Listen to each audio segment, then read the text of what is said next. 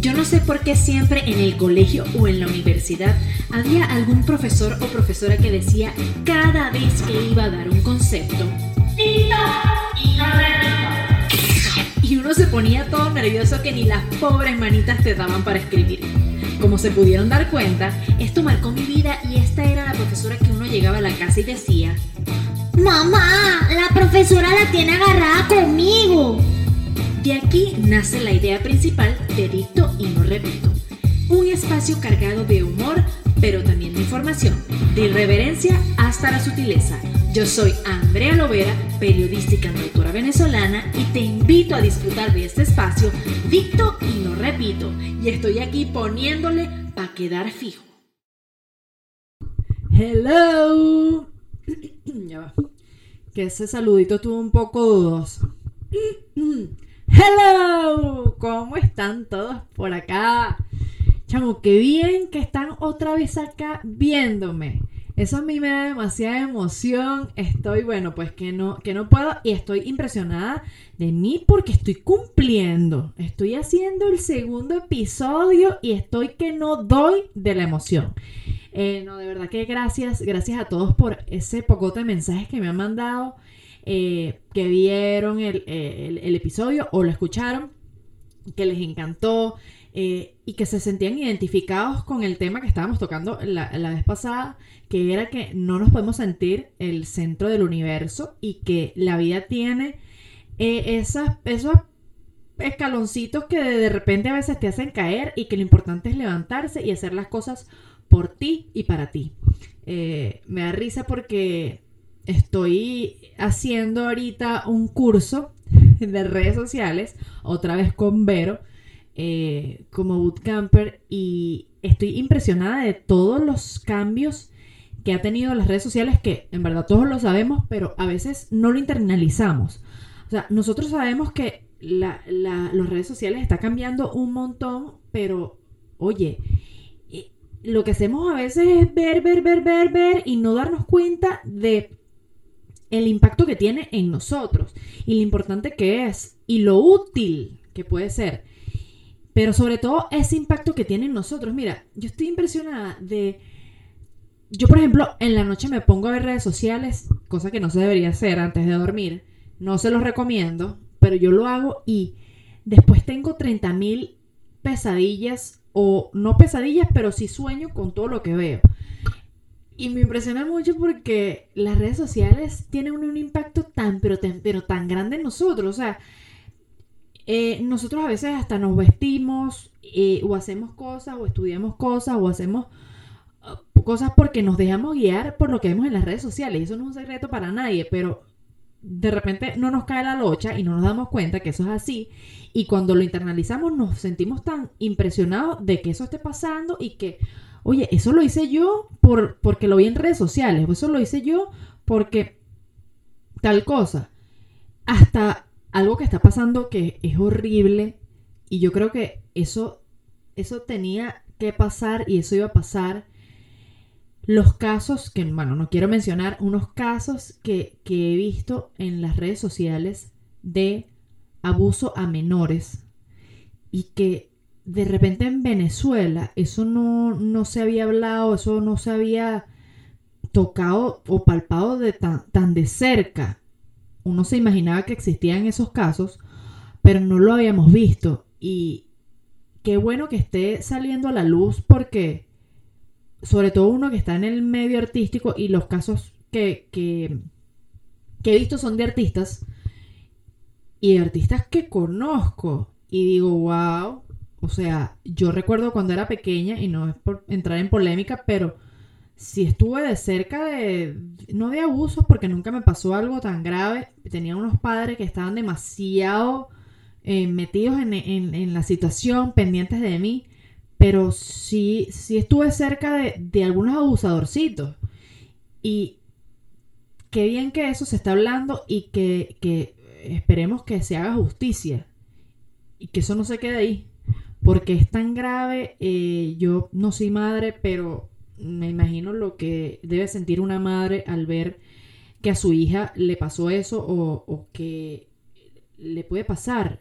y nosotros como futuros padres, ojalá que Dios nos dé la dicha de ser padres, nos damos cuenta que eso es un tremendo trabajo y que hay que estar demasiado pendiente de los niños porque cuando unos niños es cuando más vulnerable eres y que, oye, que se haga justicia y que se sepan esos casos. Así que eh, eh, gracias a las redes sociales y que eso se está, eh, que la gente se está enterando, que nosotros lo estamos viendo con nuestros propios ojos y volvemos al impacto de las redes sociales. Tenía que pasar. Y bueno, está pasando. Pero bueno, para cambiar a, otro tema, y es un tema que, tenía tiempo queriendo hablar, y lo quiero hablar y quiero aprovechar este momento, porque es que me llama muchísimo la atención. Eh, a mí me gusta mucho la moda, me gusta eh, mucho la ropa. Yo en estos días estuve de invitada en un podcast que me encanta y se los recomiendo a todos, eh, que se llama Bájale 2, con Raquel Sofía y Daniela Masochi, mi cuñadita. Y justamente estábamos hablando de la moda y yo les comentaba que a mí me encanta ir de tiendas. Señores, aquí el problema no es el dinero o la plata porque plata no hay. Pero a mí me encanta ir de tiendas, eh, así sea un centro comercial, pasear y ver las tiendas por fuera. Eso a mí me encanta. A mí me encanta la moda, a mí me encanta ver. Y, justamente Raquel Sofía me decía que para ella eso es una pesadilla ir de tiendas es una pesadilla. Pero en verdad siempre me ha llamado la moda. No estoy queriendo decir con esto que yo soy una experta o puedo ir a hacer eh, un desfile o, hacer todos eh, los diseños de un... no, no es que sepa de moda ni nada, pero a mí me gusta percibir la moda y me gusta mucho ver y observar la moda y los cambios de la moda. Y es precisamente lo que quiero hablarles hoy. Quiero hablarles de la evolución de la moda. Porque papi, ¿en qué momento nosotros pasamos de aquellos trajes espectacularmente pomposos y espectaculares con ese corset, esos fondos, a los pantalones cargo? Señores, yo los pantalones cargo, los odio.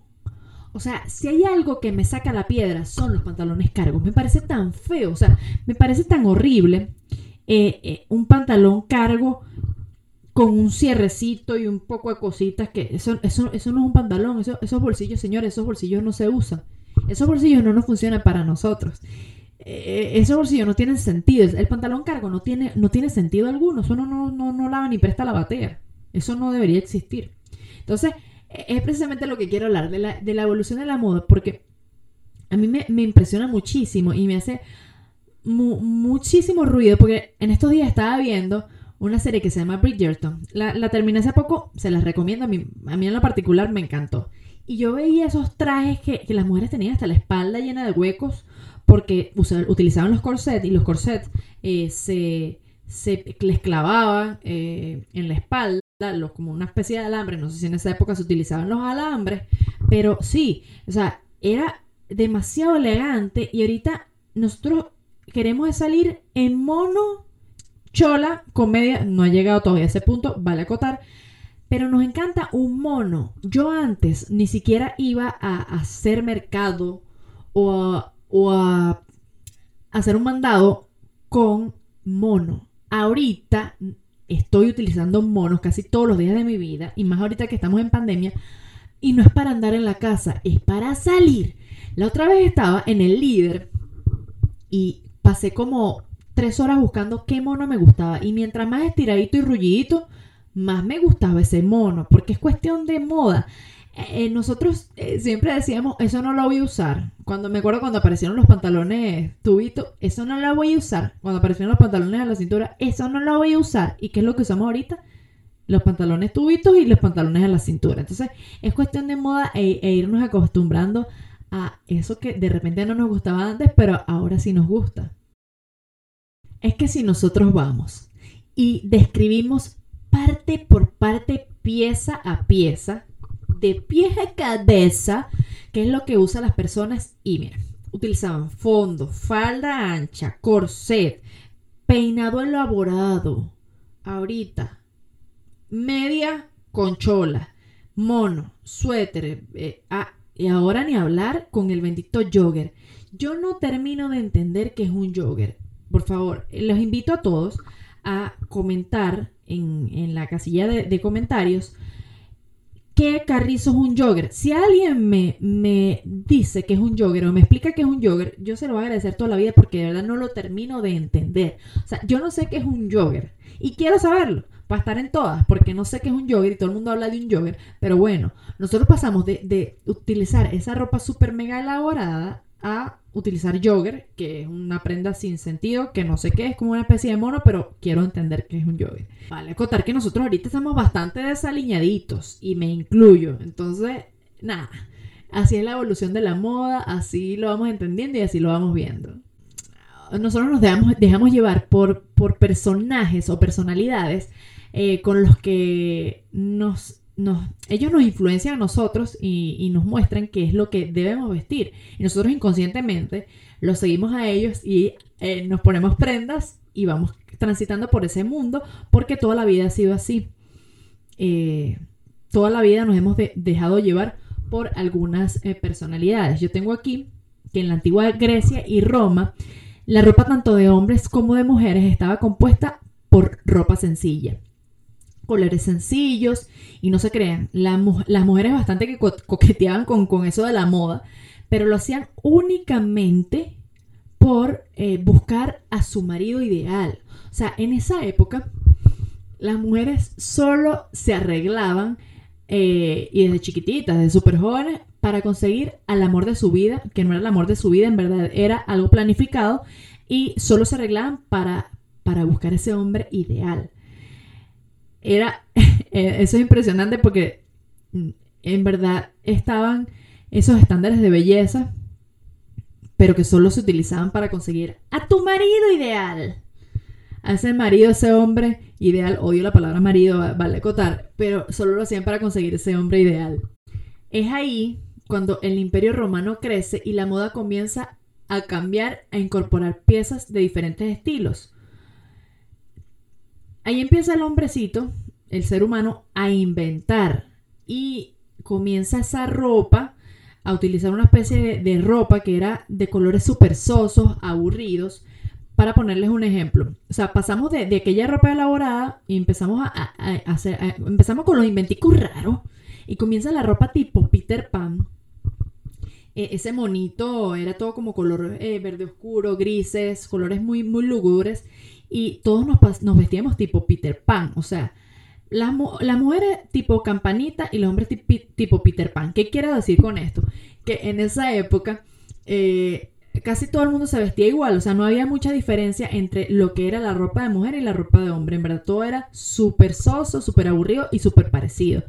Entonces andábamos vestidos tipo unos duendecillos, eh, súper graciosos, eh, que esto, menos mal, se ve después de desplazado porque en el siglo XII, cuando los hombres se iban a las cruzadas, las mujeres esperaban que esos hombres llegaran con esas telas para confeccionar la ropa y empieza otra vez a tomar la rienda sobre el asunto de la moda. Y empiezan ya a, vestirse más bonito, eh, ya empieza a cambiar un poco más y se empieza a diferenciar lo que era la ropa de, mujer a, a la ropa de hombre. Y ni hablar, señores, agárrese cuando aparece Coco Chanel. Ustedes saben que cuando llegó Coco Chanel apareció lo que era la falda que no es como lo que piensan ahorita que es la falda En verdad la falda era como unos pantalones súper anchos y además se podía montar bicicleta y caballo con eso. Obviamente en esa época no era tan bien visto que las mujeres montaran bicicleta y utilizaran esos falda show, cosa que se hacía Coco Chanel, porque en verdad Coco Chanel hacía lo que se le daba la gana. Siempre hizo lo que se le daba la gana.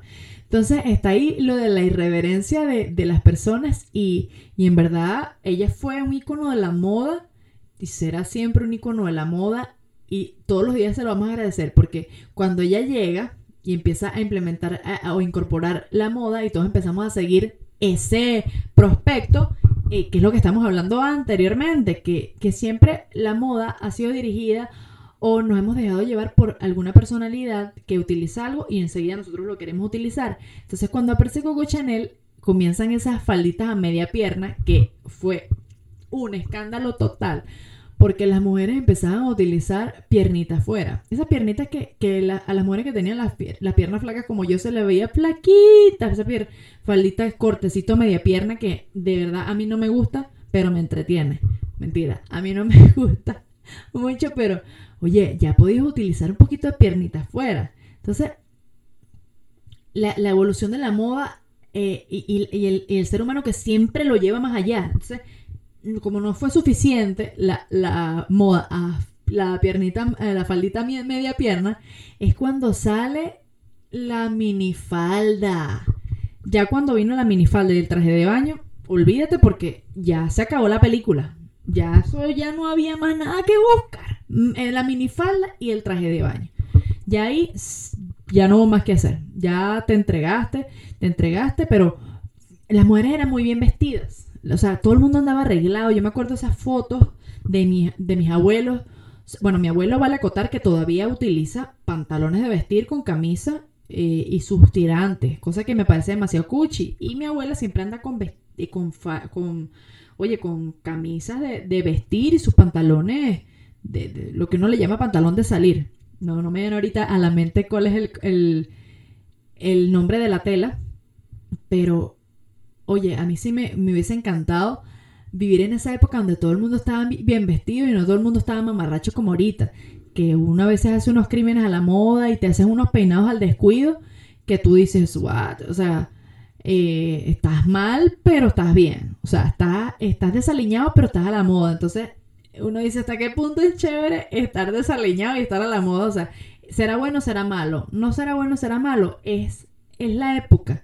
Y a lo mejor eh, en esa época de las cruzadas, ellos veían a, la moda, la, moda que, estuvo antes de ellos y decían, ay, pero qué pasó de moda y qué horrible era. Pero no sabías, ¿sabes? Porque estabas viviendo el momento y, te estabas dejando llevar eh, por lo que estaba de moda. Vuelvo al principio. ¿En qué momento nosotros pasamos de usar esa ropa tan bella a usar los pantalones cargo? Los pantalones cargo yo lo llamo los tres fases. Fase 1, pantalón, cuando es largo. Fase 2, cuando le quitas la segunda tapita, eh, que es pantalón cargo. Y luego, o sea, pantalón eh, es como capri. Y luego lo subes más y un chorcito. Entonces, oye, es horrible. Un poco de bolsillo a mí me parece espantoso. O no, no, no. Peor, peor, o sea, peor, un crimen a la moda es lo que le llaman los leggings. Los leggings no son no es una, una prenda de, diario. O sea, los leggings, para mí, es algo para hacer ejercicio. O sea, no debería existir. O sea, no es que me pongo unos leggings, me pongo una franela larguita y eso no es para salir, eso es para hacer ejercicio. Hubo una época que estuvo de moda un peinado que se llamaba mullet, no sé si lo estoy pronunciando bien, pero eso era claro y raspado, era el corte, el peinadito de Pedro el Escamoso. Eso era cortico aquí y larguito atrás. Sí, Pedro el Escamoso, el de Pirulín Pim Pam, Pirulín Pim Pam es la única camisa y el único pantalón. Él es Pedro el Escamoso. Entonces, en esa época, cuando eso era los 80, cuando si una persona tenía el pelo más Pedro el Escamoso, era el más guapo. Todos los artistas tenían el pelo el escamoso, todos los artistas tenían el mismo cortecito ese de, del mullet que le llaman. Eso es como el fashion, cuando se utilizó el fashion aquí, corte la cresta y ahorita, bueno, se poco cortes raros que nosotros lo vamos a ver en una época y nos va a parecer ridiculísimo y súper feo. También existió el, el hilo por fuera del pantalón. O podía utilizarse también una cadenita en la cintura con el pantalón abajo y eso era súper lindo, súper de moda. Entonces uno, si a veces tenía unos cauchos, se te metía la cadenita dentro del cauchito y le daba el toque más deseado, más bonito, más chic. Eh, y ni hablar que existían algunos pantalones que tenían, que estaban cosido el hilo, o sea, parecía que tuviese un hilo, pero no, pero no, sí, pero no. Entonces, las mujeres se salían, con ese, con ese hilacho afuera y esa moda está volviendo, igual que los bodies, los bodies por fuera de- del pantalón, que se vea la piel, no. Y nosotros nos dejamos llevar por todo lo que sale, nosotros queremos hacerlo. Y nosotros cuando sale la moda y nos parece horrible, decimos, no lo vamos a utilizar y terminamos usándolo. Entonces, ¿qué estás haciendo con tu vida? ¿Qué es la moda? Yo los invito a todos ustedes a comentarme qué, qué es para ustedes la moda. Y si de repente les ha pasado, me llama muchísimo la atención preguntarles a ustedes si de repente les ha pasado que han visto algo y les ha parecido espantoso y después lo quieren utilizar. Y si nos vamos atrás, te vas a dar cuenta que lo antes mencionado, los leggings, los pantalones cargos, los piojitos, existían también las botas jump que eran buenísimos para los hombres porque el que era bajito se veía altico. Y te vas para atrás y vas a decir, yo utilicé algo de eso, lo utilicé. Porque la moda es así y nosotros queremos hacerlo. Entonces, quiero que me comenten y hablen de, de qué les ha parecido y, y de verdad eh, esos crímenes a la moda que todos hemos cometido, a lo mejor no mencioné alguno, pero quiero que me cuenten qué crímenes de la moda han cometido ustedes y, y si les ha pasado algo de esto. Muchísimas gracias eh, a todos por haberme acompañado en este episodio. Estoy demasiado contenta, repito, estoy demasiado contenta de que me estén acompañando en este camino que es súper nuevo y súper difícil, eh, complicado, porque soy yo solita aquí sentada hablando con ustedes, pero lo estoy disfrutando al máximo y era algo que tenía que hacer. Les agradezco a todos por estar acá acompañándome semana tras semana. Eh, los invito a todos a seguirme en mis redes sociales como arroba Andrea Lovera Music y suscribirse en mi canal de YouTube como Andrea Lovera Music. Muchas gracias por estar acá conmigo. Esto es Dicto y no repito y yo estoy acá poniéndole para quedar fijo. Nos vemos pronto. Besos.